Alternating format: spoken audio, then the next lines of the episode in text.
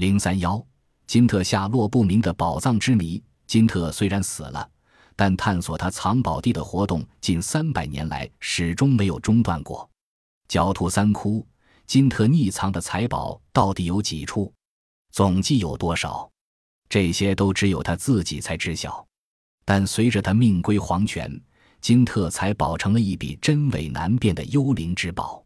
在威廉·金特死后，很多人开始考虑，这个肆无忌惮的海盗究竟把他抢来的财富藏在了哪儿？人们不断地尝试着解开金特下落不明的宝藏之谜。很快，海盗船长在监狱里写在一张小纸上册给他妻子的神奇数字就被人们破解了。毋庸置疑。这涉及到一个提示，他引导人们到一个地方，也许金特就把他的宝藏埋藏在了那里。西经四十四度十分，北纬六十六度十八分。按照这个坐标，在长岛的东部尽头，离纽约不远的地方，可以找到一个叫做加蒂纳的小岛。在过去几十年里，很多寻宝者来到这座名不见经传的小岛寻找金子、钻石以及宝石。他们依据的出发点是。威廉·金特曾一度停泊在加蒂内岛，在他向波士顿航行前，就是在那里被逮捕的。种种迹象表明，威廉·金特在落网之前肯定拜访过这个小岛的主人约翰·加蒂纳，并从他那里购买了粮食、一箱重金特指挥海盗埋藏他们抢来的财宝，达五二磅的金子以及五八轮丝绸和很多的首饰被支付给了加蒂纳。这些值钱的东西中的几件原本是为贝罗蒙特勋爵准备的。金特的藏宝之地众说纷纭，有人说科科洛莫洞穴里藏有金特的一批黄金箱子，它位于尼加拉瓜和哥斯达黎加边境太平洋海岸的圣埃伦纳港湾。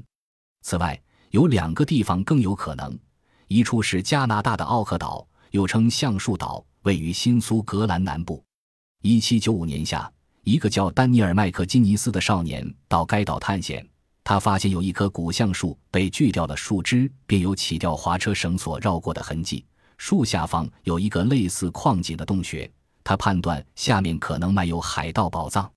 于是他叫来两个伙伴挖掘洞穴，发现这是一个深约三十米的古井，每隔十英尺便有一堆腐烂的树段。一八零三年。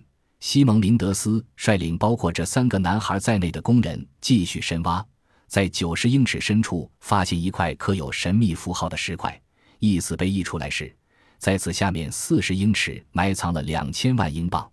后来，古井中积满六十英尺深的盐水，挖掘被迫中断。一八五零年，又一批探宝者发现，距古井五百英尺的东面海滩退潮时不断冒出水泡。他们在水泡处发现一套复杂的引水系统通古井，推测古井只是海盗骗人的藏宝地，真正的藏宝处可能就在连通古井而斜向地面的侧井里，可能只有三十尺深，便于海盗取宝。一八九七年，人们又在距地面一百五十五英尺深处挖出一卷羊皮纸，上面有用鹅毛笔写的两封信，他们断定这可能是常出没此地区的金特。在此埋下的一笔上亿美元的财富，同时也摆下了迷魂阵。到二十个世纪八十年代末期，探索奥克岛宝藏的历史已达一百九十余年，无数的钱财及六条性命搭在这个岛上，真可谓劳命伤财。岛上的财宝仿佛同人们捉迷藏，至今仍未露面，但寻宝者仍旧一茬接一茬。拥有声纳、红外线电视、金属探测仪。水下闭路电视监视系统及其他各种最现代化仪器的美国特里通股份公司，计划耗资二百万美元在岛上搞探宝工程。公司董事长戴维德满怀信心地说：“我们一定能揭开这个近三百年最激动人心的秘密，估计利润将达五千万美元。”截至一九八七年，特里通股份公司的探宝工程还没有任何激动人心的结果。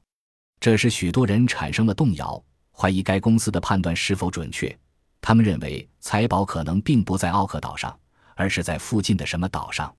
但不管怎样，一旦发现金特的珍宝，相信一定能轰动全世界。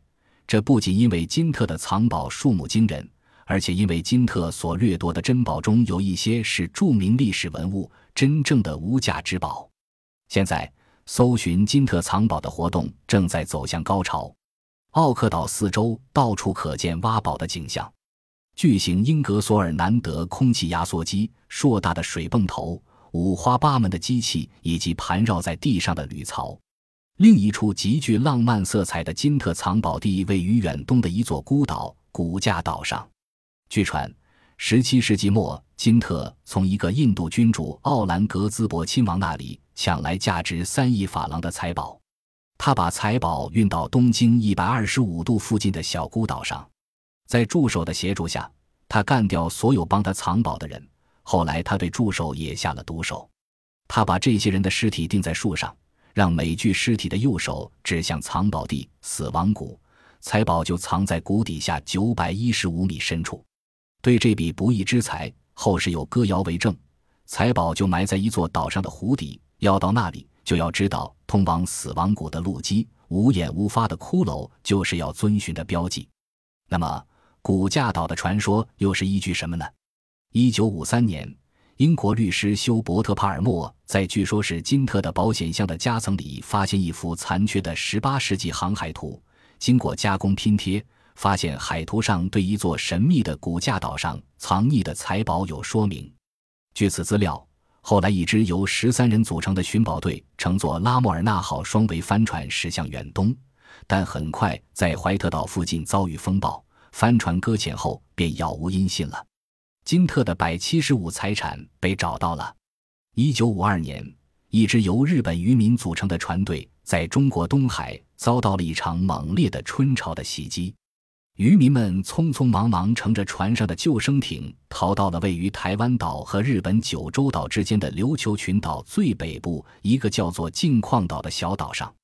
这些日本渔民在一块有裂缝的石墙上发现了很多雕刻而成的图案，是一些长着脚的动物，也许是鹿。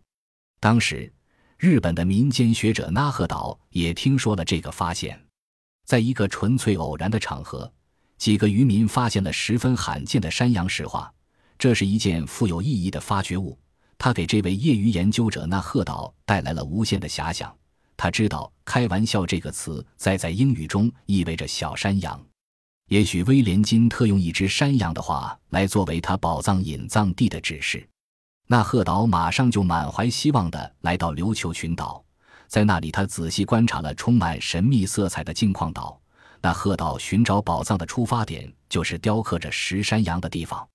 从那里出发，他寻找了不同的路线，系统的踏遍了这个荒无人烟的岛屿，不懈的寻找着海盗可能留下的方向标记。同时，他也注意到了地形和其他自然特征的独特点。威廉金特有可能把这些可能的方式作为路标的密码。一七零一年，金特在伦敦被处以绞刑，最终。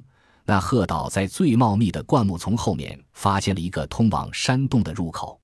那鹤岛在洞的入口处惊奇地发现了动物的足迹，它们也许就住在洞里。但是最后看起来好像既没有人也没有动物出现过。